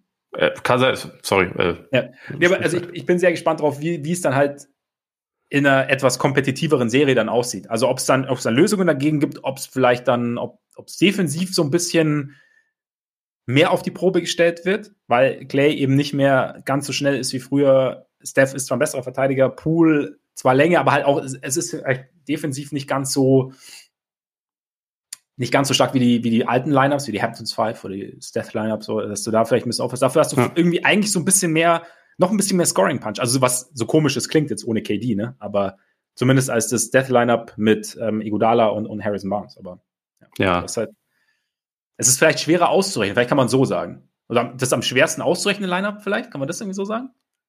Ich bin noch nicht bereit dafür, sowas zu sagen. Also weil es einfach erst, ja, du hast recht, ein bisschen verfrüht, ja. Weil es erst zwei Spiele waren und mit mir durchgegangen. die, die Geule. Und wie gesagt, ich glaube, dass es auch ein sehr gut geeigneter Gegner ist, um das, um das Ganze ja, mal auszuprobieren, ja, weil, weil die Nuggets da einfach auch strukturell, auch mit ihrer Art der Defense, mit dem, ähm, auch mit, mit Jokic, der halt mal, mal droppen muss, mal versuchen muss, oben irgendwie dabei zu sein und dann halt irgendwie die ganze Zeit permanent dahinterher zu rennen. Ähm, das ist schon ein sehr geeignetes Matchup für dieses Lineup, aber, aber mal gucken, wie sich das entwickelt. Also ich habe tatsächlich auch, äh, das schaut jetzt natürlich viel zu weit voraus, aber ich würde gerne sehen, was sich die Suns zum Beispiel darauf dafür einfallen lassen. Und ansonsten spielen halt die allerbesten Defensivteams im Osten. Deswegen, ne, das, das käme dann erst später zum Tragen, aber ja. ich will das auch sehen und ich will vor allem auch sehen, wie dann ein, da sind wir wieder mehr bei den Suns, wie ein Team, was so ekelhaft smart ist, also auch in der Offensive, wie die halt Wege finden würden, diese dann doch eher kleinen Lineups halt gezielter zu attackieren. Also ob man dann doch wieder, also Früher hieß es ja, okay, Steph muss zwar, also ist zwar ein besserer Verteidiger als man, als, als sein Ruf, aber er muss ja schon den schlechtesten gegnerischen Spieler nehmen. Er muss ja schon, also insofern ein bisschen versteckt werden. Jetzt läuft der Pool auch noch rum und so. Deswegen muss man da halt mal gucken, wie sich das, wie sich das ändern würde, aber ja, es hat auf jeden Fall ziemlich viel Potenzial. Meine Frage wäre jetzt noch, ähm, weil, wie gesagt, zu dieser Serie habe ich gar nicht mal, gar nicht mal mehr so viele Takes, mhm. aber ist es bald die Starting Five der Warriors? Weil ist es nicht eigentlich fast schon. Kannst du jemanden wie Poole, der jetzt so spielt, kannst du den von der Bank bringen? Macht es Sinn? Oder macht es mehr Sinn, halt einfach zu sagen, nee, wir, wir machen euch ab jetzt nicht mehr erst im dritten Viertel platt oder zum Ende einer Halbzeit, wenn wir, wenn wir auf dieses Lineup switchen, sondern wir treten euch von Anfang an in den Arsch. also man nimmt halt Looney raus. Ist es dann zu klein? Ja. Ist das zu viel für Draymond? Was, was meinst du? Also du musst ja nicht, du musst ja nicht zwingend die Minuten erhöhen. Also weißt du, wie ich meine? Es wird halt, du musst halt die Zeit oder die, die Spielzeit nur anders managen, denke ich. ich glaube, du musst, also äh, jetzt gerade ist ja Steph noch auf dem Limit. Also ja. seine Minuten gehen ja schon hoch, die musst du irgendwo weg. Ja, sein, ja, seine schon. Ja, aber bei Draymond jetzt zum Beispiel. Also du kannst so, ja trotzdem, ja. du kannst, du kannst ja Looney tendenziell trotzdem ähnlich, ähnliche Spielanteile geben. Das meine ich eher. Also ja. wenn er, wenn er jetzt nicht startet, sondern also, ähm, ich meine, es ist, es kann schon Sinn ergeben. Klar, du legst direkt irgendwie dein Blatt auf den Tisch und zeigst, was du hast. Gleichzeitig offensichtlich findet Jordan Poole seinen Rhythmus ganz gut, wenn er von Anfang an spielt. Mhm. Und offensichtlich funktioniert es ganz gut. Bei Clay weißt du ja immer noch nicht, was du hast. Das heißt, wie, wie geht, keine Ahnung, ich kann nicht in Clays Kopf reinschauen, aber es ist vielleicht, er ist halt gewohnt zu starten. Vielleicht ist es für ihn auch gut, von Anfang an im Spiel zu sein, gerade so nach der langen Pause. Und es ist natürlich eine Luxussituation, einerseits, dass du Steph überhaupt von der Bank bringen kannst, aber andererseits, dass Steph auch einer ist, der nicht sagt, äh, Coach, ich bin fit, ich spiele von, also ich, ich stehe in der ersten fünf, dem das halt scheißegal ist. So. Also der sagt halt, ich komme rein und gleichzeitig wirst du jetzt nicht bis zu einem potenziellen Conference Finals Matchup mit den, mit den Suns äh, Steph von der Bank bringen oder auch in so einem ja. Lineup. Also von daher könnte es für mich schon Sinn ergeben, in, also einfach, ja, indem du die Minuten dann halt einfach so ein bisschen, ein bisschen anders aufteilst. Ähm, und halt, ja, es ist halt, es ist halt auch einfach gut. Also warum nicht? Ja, also. ich, ich glaube auch, dass das passieren wird. Ich glaube, das ist dann einfach ein, lass uns einfach komplett diese Identität reiten, die wir da ja. gefunden haben. Lass uns gucken, wie weit uns das trägt. Also weil, weil es halt einfach ihre beste Option ist. Und ich bin halt auch, ich bin sehr gespannt, weil wir sagen, okay, es ist, es ist relativ klein, es ist vielleicht defensiv schwächer, als es sein könnte. Trotzdem hast du halt, trotzdem hast du halt Draymond und sie haben halt trotzdem, also als, sie können ja trotzdem, es gibt vielleicht einzelne Matchups, die zu attackieren sind, aber ich bin dann gespannt, wie die Warriors das also in, in der Team-Defense lösen. Also inwieweit sie, also Zone auspacken, Box and One auspacken oder was auch immer und, und wie weit dieses System Draymond das dann auch ausgleichen kann. Also wie ja. gesagt, da hängt dann defensiv natürlich sehr, sehr viel an ihm.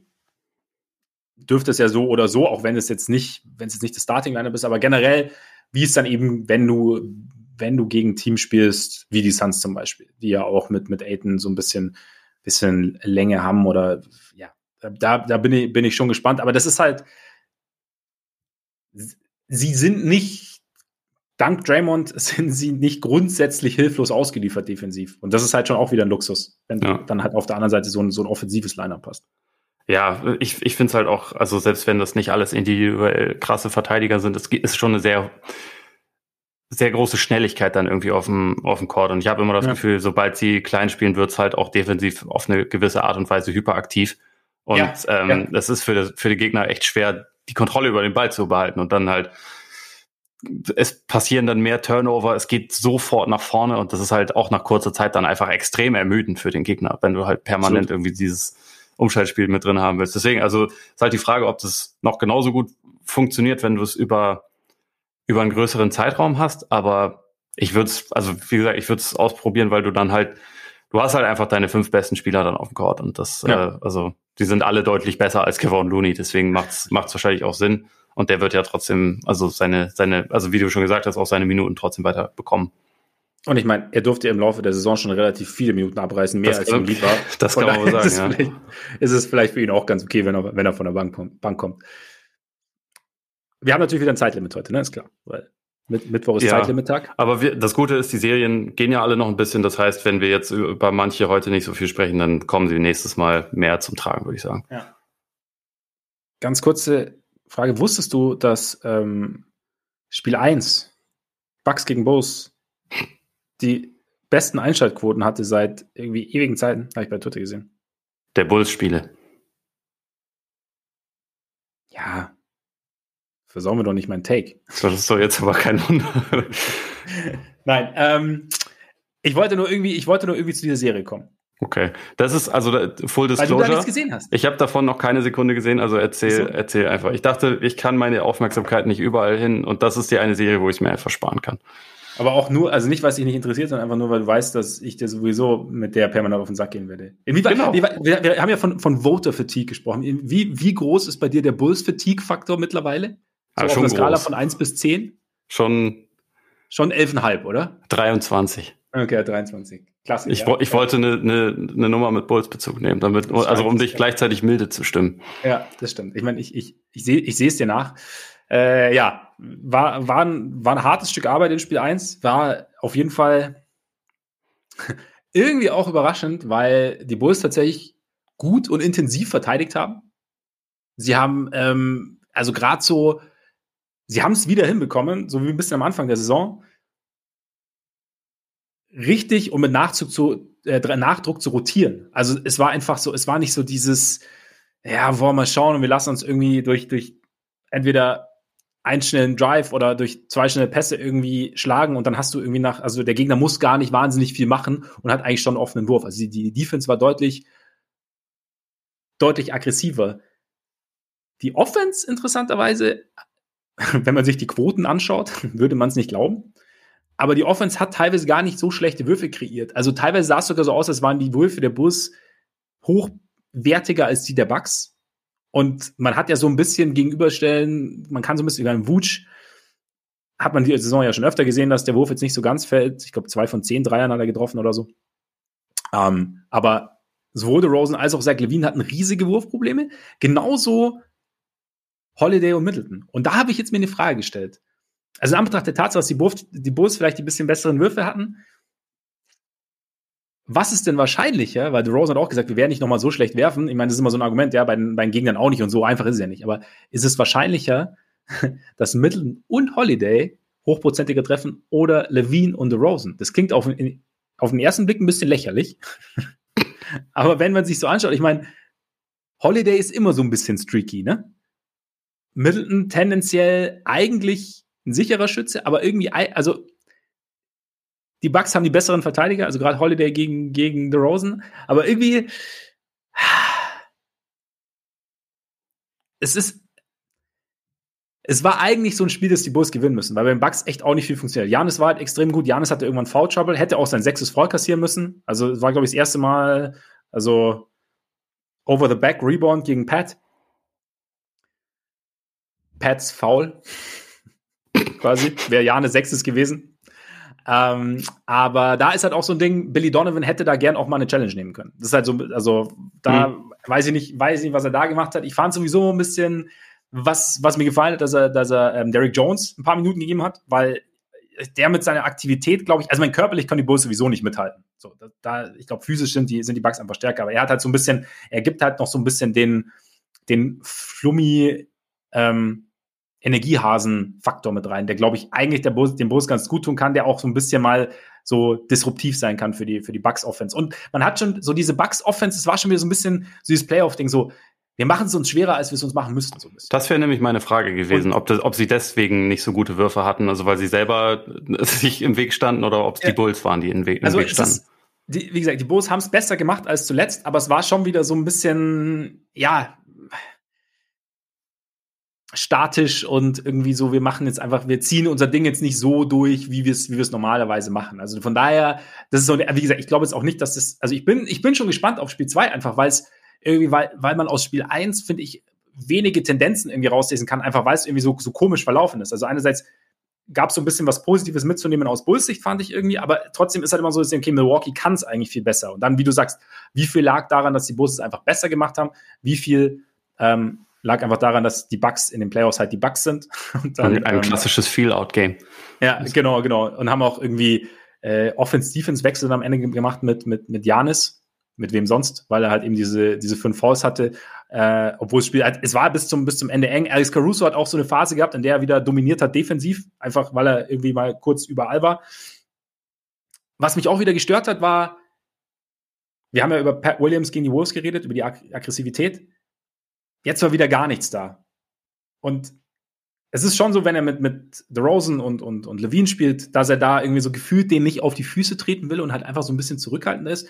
Aber da würde ich mir manchmal so ein bisschen wünschen vom Coach, dass er ihn mehr, mehr antreibt. Also, dass er ihm mehr sagt, mach, mach, mach, mach, mach. Weil ich glaube, das ist so ein Ding, also gerade in dem Spiel, in dem es bei den anderen beiden nicht so funktioniert und bei Vucevic auch nicht richtig funktioniert, wäre es eine Option und klar, erstes Playoff-Spiel und sicherlich auch so, so eine gewisse, aber fehlt halt sicherlich auch so ein bisschen eine Sicherheit, kann ich mir gut vorstellen. Aber da würde ich mir vom Coach wünschen, dass er, hey, probier es einfach, probier es einfach. Egal, wenn es nicht funktioniert, scheißegal, aber wenn es, je mehr du machst, desto besser für uns, weil er kann's, er kann nicht dominieren, davon gehe ich jetzt nicht aus, oder das glaube ich nicht, aber er, er kann ihnen Dinge eröffnen, wenn er es tut. Und da hoffe ich, dass da in Spiel 2 ein bisschen mehr kommt. Daumen sind gedrückt. Ich kann tatsächlich äh, in dem Fall noch nicht mehr das beitragen, weil ich es noch nicht gesehen habe. Ich habe vor, mir Spiel 2 anzugucken. Ich habe es bisher tatsächlich einfach zeitlich nicht hinbekommen. Der Traum ist ja, der Traum aller ist ja, dass Spiel 3 dann von Freitag auf Samstag ist, aka The Weekend. Und Spiel 4, hoffentlich kein Elimination Game, ist dann am Sonntag 19 Uhr. Also mein Wochenende ist geplant. Gibt's Live-Tweets, Insta-Analysen, alles Mögliche von dir? Alles wahrscheinlich. Wie du weißt, unser Insta-Account äh, ist sowieso, läuft sowieso auf Hochtouren. Vielleicht wäre das aber der richtige Moment, ihn wieder etwas, ihn wieder etwas anzuleiern. Bin gespannt. Wir werden sehen. Wir werden ja. sehen. Aber ich halte mein Gesicht ja so ungern in Kameras. Deswegen. Vielleicht bastle ich eine Bullsocke oder so. Du könntest dir auch so, ein, könnte, so ein, du könntest dir eine Skimaske aufsetzen. Wie wäre es dann? Ja, oder, äh, oder, nee, oder soll ich so eine Bulls-Socke nehmen, die dann, also quasi die, die Playoffs aus Sicht der Bulls-Socke und der gebe ich dann Namen. Ja. ja. Benny the Sock oder so. Ja, ja klar, warum ja? nicht? Wie, wie wär's? Und der analysiert dann. Ja. Hm, okay. Also, also, das würde ich mir angucken. Lieber als Bulls-Spiele. also komm schon. Ja, komm. Weißt schon. Ja, okay. Aber das, äh, wir, wir, sind, wir sind da etwas auf der Spur. Und damit. Ja, gut, wir müssen jetzt eigentlich, jetzt haben wir die Bulls, jetzt brauchen wir die Celtics, oder? Eigentlich, eigentlich logisch, logische Schlussfolgerung. Ja, da muss ich auch echt dazu sagen, dass es, äh, ich hatte Sonntagnacht kurz noch überlegt, ob ich mich noch äh, alleine hinsetzen soll, um, um äh, einen Podcast dazu aufzunehmen, weil das Spiel war irgendwie, als hätte man drei, drei Liter Energy Drink Intos oder, oder so. äh, das war schon echt krass. Also ich habe mich dann dagegen entschieden, weil hier Leute geschlafen haben und das wahrscheinlich doch ein kleines bisschen, bisschen un, ungut gekommen wäre. Aber ja, äh, das, das war krass. Also muss ich echt sagen, war eins der, der geileren Playoff-Spiele, die ich äh, bisher gesehen habe. Also mit so vielen dramatischen Wendungen, mit so vielen irgendwie großen Momenten auch, also wo man ja. dachte, okay, das ist jetzt die Entscheidung und dann kam die nächste Entscheidung und dann kam wieder eine Entscheidung und dann, boah, ja.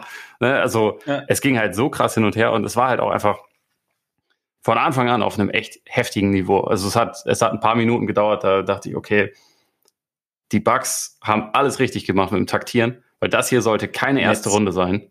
Nee. Ah, die Bugs, sorry. Ja, ja, Bugs. sorry. Ja, ja, ja. Die haben alles richtig gemacht, weil das hier sollte kein Erstrunden-Matchup sein. Das sind wahrscheinlich zwei der fünf besten Teams, die es momentan gibt. Und eins davon fliegt halt raus nach der ersten Runde. Und äh, ja.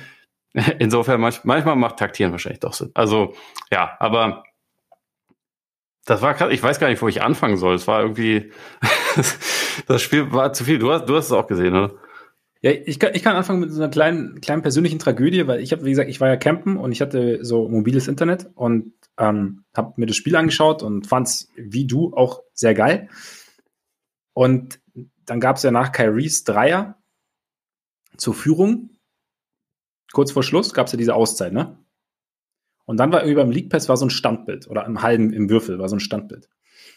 Ich ja, wir haben mir keine Gedanken gemacht, okay, geht dann am Standbild, geht das ja weiter, haben wir ganz kurz irgendwas anderes gemacht und so. Und okay, jetzt dauert es aber irgendwie lang. Ja, pass auf, dann war mein Datenvolumen aufgebraucht. Just dann mit meinem mobilen Internet, das ich so dabei hatte. Dann habe ich am Handy geschaut und habe gerade noch so äh, Jason Tatum in Zeitlupe weglaufen sehen nach seinem Game Winner. Okay. Das war quasi mein State Also ja. Ne? Das, zum Glück war das Spiel vorher nicht langweilig, weil ich habe hm. genug, genug Positives gesehen, aber das war schon, war schon ein bisschen schade. Also so, so ein Spiel dann quasi mit einem Buzzerbeater entschieden, also, also die Entscheidung zu sehen oder dann eben nicht zu sehen, war schon, war schon ein bisschen hart. Aber ja, es war schon, ja, wie du sagst, es war schon einfach richtig, es war halt so, so, so Playoff-Basketball, wie man ihn sich halt wünscht. Also klar, es war hart, es wurde, es gab teilweise viele Fouls, aber es war witzig, weil ich hatte teilweise mal kurz zwischendrin dachte ich mir, okay, krass, also Brooklyn kann ja nichts stoppen, was, was Posten macht. Also es war ja wirklich so und, und, und also einfach nur defensiv so, so wenig und dann auf einmal, wie gesagt, gab es die nächste Wendung und sie haben sich ja trotzdem irgendwie rangerobbt und sie haben es ja trotzdem irgendwie geschafft. Erste Halbzeit KD gar nichts zusammenbekommen Kyrie, ich finde es bei Kyrie finde ich immer geil, weil er teilweise, es gibt ja so, es gibt so Phasen in so Spielen, da sieht er aus wie, wie der beste Offensivspieler aller Zeiten. Ja. Da ist, da, da funktioniert einfach, da funktioniert wirklich alles, egal was er macht. Und dann immer noch mit, mit, mit der entscheidenden Prise Flair dazu natürlich. Ja, also in Sachen Basketball Scoring Skills ist der ja äh, Top 10 All-Time oder was auch immer. Also ich weiß ja. gar nicht, wo man ihn da einordnen soll, aber es ist, es ist echt unfassbar, wie begabt er ist und was der, was der teilweise machen kann. Und auch, also dieses, dieses vierte Viertel, ich fand es auch dadurch, dass es halt irgendwie noch diesen, diesen ähm, freundschaftlichen Aspekt mit den Fans gab. Es war, es hat alles irgendwie einfach noch krasser gemacht. Und also ja. wenn, wenn sie mit dem Sieg wegspaziert wären, dann wäre es halt auch einfach so die epische Kyrie-Leistung äh, fast auf Augenhöhe mit, äh, mit Spiel 7 mit dem Wurf damals gewesen. Einfach ja. weil es, weil es irgendwie so, irgendwie hatte dieses Spiel einfach alles, warum Kyrie ein besonderer Spieler ist. Ja. Inklusive mehrere Mittelfinger. Mehrere Mittel und auch äh, kreativer Gesten, also so mit ja. dem äh, hin, hinterm Kopf und so. Ja, ja, ja und dann so äh, ein bisschen den. Ja. Ich, ich, ich, ich finde eigentlich, ich meine, er hat eine Geldstrafe bekommen und wir sagen, ja, so beschimpfen ist nicht. Aber ich finde eigentlich, er, er hat es irgendwie, er hat auch das mit der nötigen, nötigen Prise Flair gelöst. Ja, absolut. Ich finde auch das mit dem Beschimpfen, das ist irgendwie, äh, ja, das ist nicht so schlimm, wie das dann immer getan wird. wenn ja, ein Spieler auch mal was zurückmacht, weil genau. die kriegen ja auch relativ viel ab und also mittlerweile siehst du das halt ja, natürlich immer. Ich glaube, verdienen Millionen. Die müssen es Stimmt. Ich glaube, alle anderen haben das wahrscheinlich früher auch gemacht, außer Michael Jordan, weil Michael Jordan war ein perfekter Mensch. Wenn der überhaupt mal was zurückgesagt ja. hat, dann war das witty oder interessant, wie Sie das sehen. Vielleicht kann ich Sie mal auf einen Café einladen und wir sprechen drüber. So, vielleicht hat er das mal gemacht. Koffeinfrei. Aber, koffeinfrei, ja. ja. Maximal, maximal. Ja. Er hat eigentlich einfach weitergemacht und hat einfach, er hat sein Spiel für sich sprechen lassen. Ja. Nee, aber also das, das mit den, okay, wenn, ich meine, wenn, wenn er das so zelebriert mit den Gesten von mir aus, dann, dann äh, gibt halt eine Geldstrafe, aber so schlimm finde ich das irgendwie nicht. Nee, finde ich auch nicht. Was ich, ich bei, bei Carrie immer ein bisschen, bisschen wirr finde, also jetzt abgesehen von anderen wirren Sachen, aber so in seinem, in seiner persönlichen Rivalität mit Boston ist, wenn er jetzt so rückwirkend so tut, als könnten die Leute das ja jetzt auch einfach mal alles, alles abhaken, weil war doch, war, wir hatten ja auch schöne Zeiten zusammen, so nach dem Motto, weil das war, also, das war halt nicht wirklich der Fall. Und, Am ähm, Anfang schon. Ja, ein paar Wochen waren echt nice. Nee, aber. Ja, immerhin.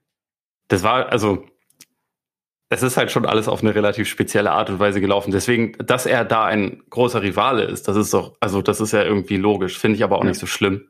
Je nach, also kommt halt drauf, immer drauf an, mit welcher Tonalität dann. Aber wenn Leute sagen, Kyrie sagst von mir aus, warum nicht? Dann sagt dann äh, shut, your, shut your mouth ne? und ja. wirft Dreier rein und gewinnt das Spiel halt und gut ist. Also davon, davon lebt es ja irgendwie auch so ein bisschen von diesen Emotionen. Wenn dann natürlich reihenweise Grenzen überschritten werden, ist es wieder, ist es wieder Mist. Müssen wir auch nicht drüber reden, dass es da genug Leute gibt, die sicherlich auch über die Stränge schlagen, aber ja. dass es grundsätzlich eine, eine gesunde Abneigung gibt, das finde ich voll okay.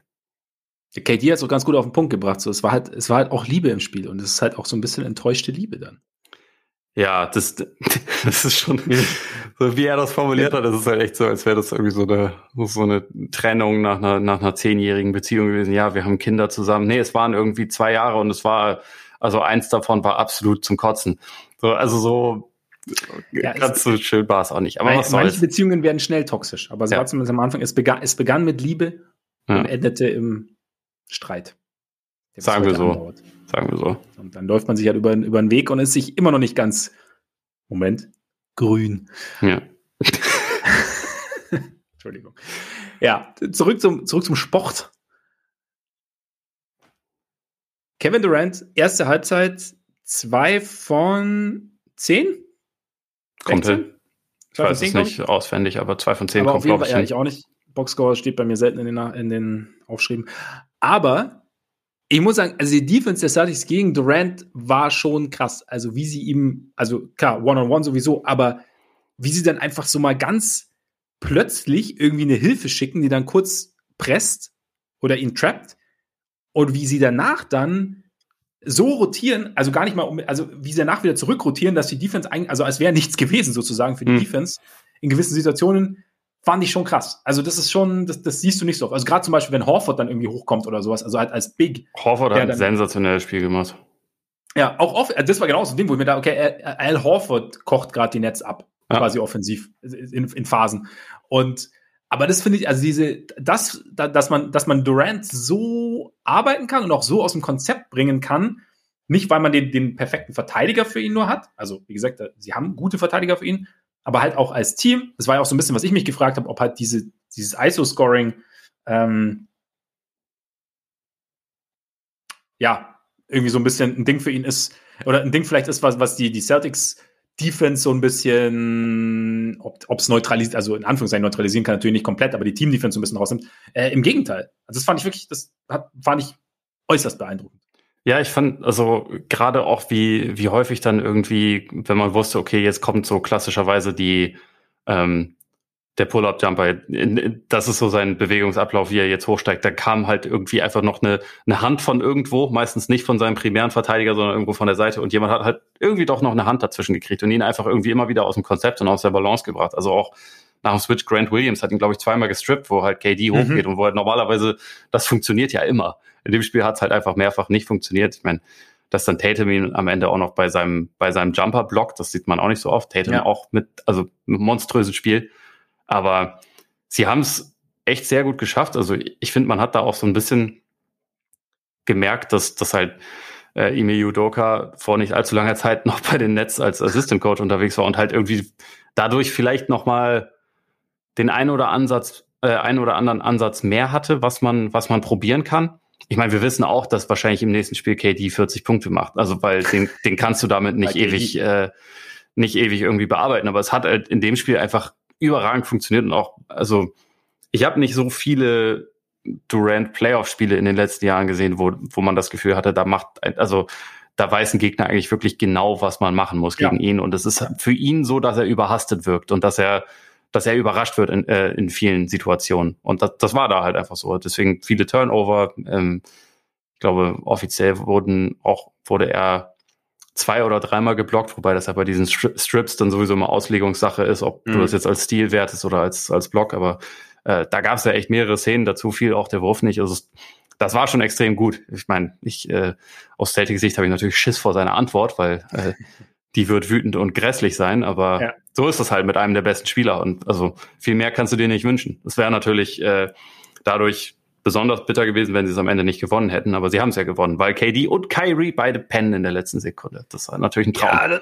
also vor allem, vor allem KD war schon, also dass man ihn so beim Ball-Watching erwischt, so auf dem kalten Fuß, auf dem falschen Fuß, nicht auf dem kalten Fuß, kalt erwischt oder auf dem falschen Fuß.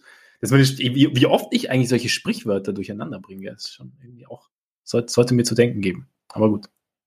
Ja, man war über die letzten Jahre ja nicht so oft in Kneipen. Vielleicht muss es einfach wieder mehr machen und dann, ja, dann, dann, haut es wieder besser hin. Das stimmt, das stimmt. Das fehlt einfach so ein bisschen. Ich, ich finde, gehen direkt nach dieser Aufnahme direkt dran arbeiten. Wie KD auch dann arbeiten, weil das ist ja so ein Ding, ne? KD ist ja als Basketball-Nerd eigentlich bekannt, der ja. sich sicherlich dieses Spiel 80 Mal anschauen wird und sich genau überlegen wird, wie, seine, wie sein Konto aussehen kann. Ja, und ich meine, in der, in der Situation, man weiß ja, bei den Nets hätte es halt nicht ein Play gegeben, sondern es hätte jemanden gegeben, der aus, Isola äh, aus Isolation irgendwas macht. Ja. In dem Fall war es Ball Movement, das einen komplett offenen Layup ergeben hat. Also es war ja wirklich so nicht zu erwarten. Also äh, vor ein paar Monaten hätte erst Brown versucht, den Wurf zu nehmen. Dann hätte Smart, Smart, versucht, den Wurf zu nehmen. Und der Ball wäre nie bei Tatum angekommen. Ja. Äh, oder er hätte ihn von Anfang an gehabt und hätte einen schwierigen Stepback-Dreier über vier, vier Verteidiger versucht zu nehmen. Ähm, den er vielleicht auch getroffen hätte, aber vielleicht auch nicht. Ähm, aber stattdessen wurde halt einfach der Ball bewegt, bis man ein, also den perfekten Wurf gefunden hat. Und es wurde, es war halt einfach ein richtig guter, dynamischer Cut, mit dem niemand gerechnet hat. Bei den Nets nicht. Und äh, also Tatum hat ja auch gesagt, dass er nicht damit gerechnet hätte, dass Smart ihm den Ball gibt, weil er dachte, er, der wirft. Aber Smart hätte sonst halt sogar auch noch den Pass zu Horford offen gehabt. Und dann gab es halt eine noch bessere Option. Also äh, da, da kam schon irgendwie sehr viel zusammen bei diesem letzten Play. War schon, schon echt irgendwie bemerkenswert. Da, da, da frage ich mich, kannst du das, also du hast es schon gesagt, also dass Tatum auch nicht mit dem Pass gerechnet hat, sagt er schon aus, dass es nicht so aufgemalt war, dieses Play. Aber es war gar keins aufgemalt. Es genau, war einfach Read and React. Das war, das genau, war perfekt. Genau, das, das gibst du quasi. Und das finde ich, das ist schon gerade, also da auch wieder äh, Ime Yudoka, was er diesem Team halt so mitgegeben hat, ist schon, ich sag's nochmal, beeindruckend. Total. Einfach ein, ein Team, das eigentlich, du hast es ja oft genug gesagt, eigentlich, das nie dafür stand, wirklich so, also, oder das eher dafür stand, so ein bisschen, ein bisschen Scheuklappen aufzusetzen. Dem dann. Das offensiv so, ein bisschen blöd war, wie man bei euch sagt. genau, genau. Dem dann, dem dann so also A, ein Vertrauen ineinander mitzugeben, aber halt auch so, die, also alles zu öffnen, zu sagen, hey, also lasst das Spiel auf euch zukommen und schaut, was im Read and React, wie du sagst, ist schon, eine, ist, ist schon echt eine, eine wahnsinnige Coaching-Leistung. Ja. Und du, du erlaubst es halt auch einfach dem Gegner nicht, die Defense zu sortieren, du erlaubst es nicht, noch einen Verteidiger irgendwie reinzubringen, sondern man muss halt, also die Defense muss auch in, in dem Moment dann halt einfach versuchen, alles auf alles zu reagieren. Und ja. haben sie offensichtlich bei versagt. Also äh, zwei Leute haben sich bewegt von den, von den Netz, die hat Smart beide per Pumpback aussteigen lassen, alle anderen standen und haben halt zugeguckt und dann ist halt passiert. Ha. Also, ja.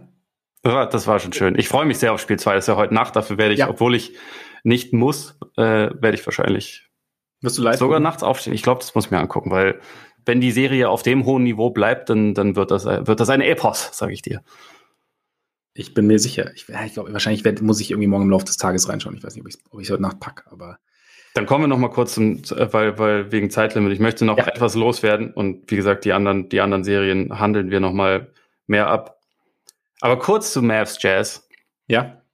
Ich bin bereit, die Jazz einfach abzuhaken. Deswegen hoffe ich sehr, dass Luca zurückkommt und, und Team S diese Serie einfach gewinnen. Und das ist in diesem Fall nicht wegen meiner oft zitierten Jazz-Antipathie, die eigentlich gar nicht so schlimm ist, wie, wie sie immer gemacht wird. Das ist jetzt nicht meine Lieblingsmannschaft, aber was soll's. Sondern drumherum passt ja nicht so. Ich finde die Dynamik von diesem Team fürchterlich. Ich finde auch das, ähm, das Reden darüber geht mir irgendwie mittlerweile total auf die Nerven, weil seit Jahren müssen wir relativieren, Nein, Gobert ist nicht schuld für die De äh, an den defensiven Problemen. Das liegt an, eigentlich mehr an den anderen. Das muss man immer wieder neu erklären. Nein, Gobert ist offensiv nicht so gut. Und nein, die und nein, Donovan Mitchell hat absolut keine Lust, ihm jemals den Ball zu geben. So haben wir alles geklärt. Ja, wir sehen in jedem Spiel einerseits, wie wie Mitchell alles versucht, damit der Gobert nicht den Ball gibt. Man sieht dann, wie Gobert sich tierisch darüber aufregt, wenn ihm jemand den Ball nicht gibt. Man hat immer diese komische, kaputte Dynamik zwischen denen. Es ist dann immer, ähm, gibt es so diese passiv-aggressiven oder manchmal auch einfach aktiv-aggressiven äh, Pressekonferenzen, die beide dann geben. Und irgendwie, ich habe das Gefühl, ich habe langsam genug Zeit damit verbracht. Und äh, irgendwie dieser, dieser Kern wird nicht, die werden ihre Probleme nicht lösen, weil sie halt auch nicht strukturell angehen. Also Donovan Mitchell, der zu den explosivsten, athletischsten Guards der Liga gehört, an dem läuft rennt permanent ein Brunson vorbei und wir müssen da trotzdem darüber reden, oh, Gobert gegen Small Ball, das funktioniert nicht. So, das ist doch langweilig. Ich habe da keine Lust schon wieder drüber zu reden. Es, es funktioniert nicht, wenn deine Point of Attack Defense halt einfach stinkt. Und das Thema haben wir halt immer wieder und das hat sich in dieser Saison nicht geändert. Vielleicht ändert sich zur nächsten Saison, vielleicht wird auch dieser dieser Kern gesprengt und jeder kann halt irgendwie sein eigenes Ding machen. Also ich würde Gobert gerne in einem Team sehen, wo er wenigstens zwei gute Flügelverteidiger hat. Vielleicht sogar drei. Vielleicht sogar vier. Mal gucken. Weil man, man will ja auch nicht zu wild werden. Aber stell dir beispielsweise vor, bei der Mavs Defense, äh, Defense, die die jetzt haben, und du hast statt Dwight Powell hast du Rudy Gobert. Dann, ich glaube, das würde besser funktionieren, sagen wir mal so. Stell dir mal vor, du hast Alex Caruso, Lonzo Ball und dahinter Rudy Gobert. Ja. Stell dir das mal vor. Free Rudy. Sei, sei, da, sind, da, sind wir wieder, da sind wir in den 90ern. Rudy Liberté. Oui. Ja, genau. Irgend, irgendwo hin. Ja. Mir, mir reicht's. Schöner Rant. Ja, es, ich, mu ich muss es einfach ja. mal loswerden. Also irgendwie, ich gucke mir so diese Spiele an und das, das ist ja, also das, das Witzige ist ja, ich finde keinen, der da rumläuft, irgendwie individuell blöd. Ich finde einfach nur die Dynamik, die sie miteinander haben, die, die nervt. Und irgendwie macht es einfach nicht mehr so wirklich Spaß, dazu zu sehen. Selbst wenn es teilweise so Spiele gibt, wo dann halt die Dreier fällt oder wo Mitchell halt individuell ausrast, da gibt's ja genug Spiele von. Mhm. Ähm, und das ist natürlich auch sehenswert. Und, aber irgendwie dieses, ja, dieses, dieses Konzept dieses Teams, irgendwie, das überzeugt mich alles nicht. Und ja, ich, ich habe es oft genug gesehen und oft genug darüber geredet und immer wieder, man macht halt immer wieder die, die, dieselben Argumente. Das, das finde ich halt auch irgendwie nervig daran. Brauchen wir wieder was Neues, Utah. Ja, das stimmt. Also ich könnte, ich meine, du hast ja schon mal gesagt, Trader Danny und so, es hat da jetzt was zu sagen und vielleicht ist jetzt auch, vielleicht geht's, geht's den Kollegen in Salt Lake City ähnlich, dass man sagt im Sommer, okay, wir machen es jetzt noch. Also ich bin überrascht, weil gut, Conley ist natürlich viel verletzt gewesen, war halt, ich dachte, dass das vielleicht Point of Attack defense-mäßig vielleicht ein bisschen besser sei, als er kam damals, aber ja, ich muss sagen, ich habe von der Serie einfach bis jetzt auch sehr, sehr wenig gesehen. Spiel 1 so ein bisschen, bisschen nebenher laufen gehabt ähm, und Spiel 2 gar nicht gesehen. Einfach, ich, ich finde auch ohne Luca ist es sowieso alles nur bedingt. Also, Shoutout Jalen Brunson, Shoutout Maxi Kleber natürlich. Sowas von. Aber trotzdem, also ist keine Ahnung, ich finde, ja, finde ich wieder schwer zu packen. Und wie du sagst, ja, Jazz ist halt, ja, man, man, wir, wir reden schon seit Jahren so um das gleiche Ding rum. Also wir sind jetzt zumindest, zumindest haben wir jetzt mal nicht so, nicht mehr so das Narrativ, ja gut, die Regular Season war mega gut, jetzt müssen sie es im Playoff beweisen. Ja, diesmal werden sie es beweisen. Das haben wir zumindest nicht, weil die Regular Season nicht so gut war. Ja. Weißt du? Zumindest, es ändert sich schon. Wir sind, die, die Dynamik stimmt. Aber ja, und wenn und Luca nicht fit wird, dann sehen wir sie trotzdem vielleicht noch eine zweite Runde. Ja, es ist möglich. Und dann ja, platzt der Knoten bestimmt. Dann sind, dann gehen Gobert und Mitchell ja, sogar mal zusammen Mittagessen. Warte mal ab, am Ende, am Ende passiert wirklich genau das. Sie werden Meister. Was machen, was, was machen wir dann? Was, was genau machen wir dann? Dann haben wir ja was Neues zu erzählen, weil dann ja, muss ja irgendwas passiert sein. Dann muss irgendwas passiert sein. Dann haben sie vielleicht nicht nur am selben Tisch gegessen, sondern sich dann währenddessen auch mal unterhalten. Vielleicht haben sie sich sogar gegenseitig kosten lassen. Wobei, nee. Ja, bei Gobert mit diese, diese, das ist mittlerweile wegen Corona. Haben sie ich ganz, ich sage jetzt kurz bei, bei, bei The Athletic, bei der NBA haben sie auch gemeint, ja, wahrscheinlich Rudi Gobert ist wahrscheinlich dann sitzt dann am Tisch irgendwie auch und beschwert sich die ganze Zeit so, oh, kein, Gib mir den Ball. ah, hier, das ist immer diese gleiche Phrase und sowas. Zu Hause bin ich Besseres gewöhnt und dann ist dann auch so ein bisschen die ganze Zeit am Meinst du ein bisschen wie nackte Kanone 33, ein Drittel, wo er im, wo er im Knast sitzt und sich darüber beschwert, dass der, dass der Wein nur Zimmertemperatur hat? so, so in die Richtung, so in die. Richtung wahrscheinlich. Äh, ja, war, war auf jeden Fall eine sehr amüsante Folge. Aber ja. Ja, Gut, dann damit, ja, Zeitlimit erreicht. Wir sind eigentlich durch. Wie gesagt, ich bin ganz froh, diese habe ich nicht gesehen.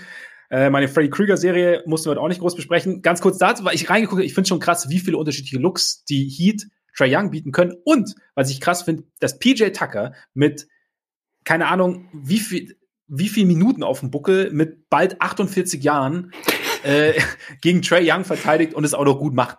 Das finde ich schon krass. Ja. Also, was, was die Dynamik Also da Shoutout PJ Tucker. Nicht, nicht, dass man uns vorwerfen könnte, dass sie hier zu kurz kommen, weil, ne? Wir, wir haben ja gegen, gegen Bam gehetzt. Ja, wir, haben auch, wir, haben auch wir, wir, reden, wir, reden, die Tage aber auf jeden Fall nochmal über, über die Heat genau. und wir reden auch über, über Suns Pelicans, Shoutout Brandon Ingram. Shoutout und Brandon Ingram. Get Well Soon, Devin Booker und überhaupt. Ja, hatte auch eine solide erste Hälfte, muss man sagen, Devin ja. Booker, bevor er da raus ist. Ja, gut. Damit sind wir am Ende und bedanken uns natürlich wie jede Woche für. Ne, weißt du, was wir auch vergessen haben? Über Memphis, Minnesota reden wir auch noch, ja. Das ja, machen wir. Noch. Die, die Zeit ist limitiert, es tut mir leid, aber wir kriegen, wir kriegen das hin. Wir kriegen das noch hin. Shoutout Xavier Tillman. Spiel 2. Guter Mann. Franz Xaver. Ähm, und Shoutout natürlich Anthony Edwards. Wir haben echt, wir haben echt Crazy Wars verplant. Gut, es passiert manchmal. Zeitlimit nicht, es ist halt einfach Zeitlimit. Ja, nicht, ja aber wir, haben, wir hätten es ja früher reinnehmen können. Ja. Weißt du? Haben wir nicht. Ist so. Freunde, vielen Dank für die Aufmerksamkeit. Wir müssen weiter. Äh, wenn ihr uns äh, öfter hören wollt und noch nicht wisst, wie, wo, wann, wann, immer mittwochs, klar. Wie und wo, abonnieren bei Apple Podcasts. Hinterlasst uns da auch sehr, sehr gern eine Rezension bei Spotify, dieser Google Podcasts, Amazon Music. Folgt uns bei Twitter und Instagram. Schreibt uns auch gern an. Wie gesagt, Instagram, äh, Benny the Sock ist auf dem Weg. Und schaut auch bei Patreon vorbei. In diesem Sinne, genießt euren Tag, euren Abend, euren Morgen, genießt die Playoffs und bis bald hoffentlich. Reingehauen. Reingehauen.